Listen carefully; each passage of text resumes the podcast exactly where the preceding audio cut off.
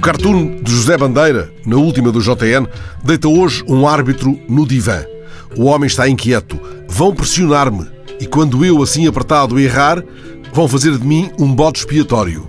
O psicanalista contrapõe. Já reparou que os miúdos nas cidades já nem devem saber o que é um bode? A que propósito vem isso? Contrapõe o árbitro. E o psi. Estou a analisar o lance por outro ângulo. Fiquemos no desconhecimento dos miúdos das cidades sobre o que seja um bode, mas dispensemos-nos de incursões bíblicas sobre a expiação ou de pesquisa mais ou menos apurada sobre chifres mitológicos. Saberão os mesmos miúdos o que é uma onça? Pergunto singelamente, sem armar aos cucos, porque, como se puxasse da tira de bandeira um fio invisível, espreitou, sem ser sequer chamado, o amigo da onça. Foi um a despropósito feliz, saído de um ângulo improvável.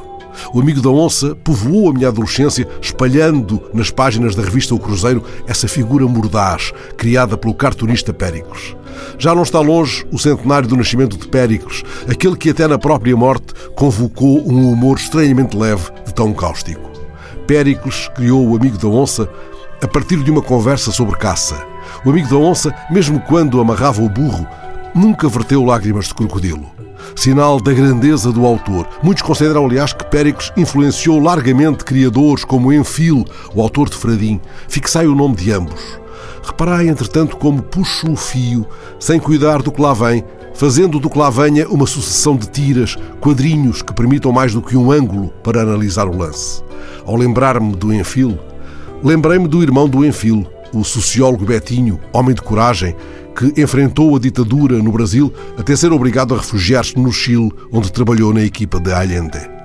Há uma canção muito bela e muito triste, O Bêbado e a Equilibrista, escrita por Aldir Blanc e João Bosco, eternizada por Elis, e essa canção fala de um Brasil que sonha com o regresso do irmão, do Enfil.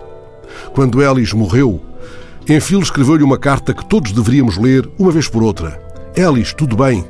Nenhuma pista sobre tua morte. Tipo crime perfeito. Na carta, ele garante que encontrou a caixa preta da morte dela. Também os vizinhos encontraram a caixa preta da morte de Péricles, aquele que nasceu há quase 100 anos.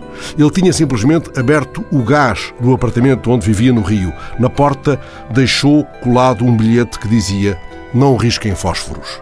Os miúdos das cidades já nem devem saber o que é um fósforo. Observaria o psi da tira de bandeira, analisando o lance por outro ângulo.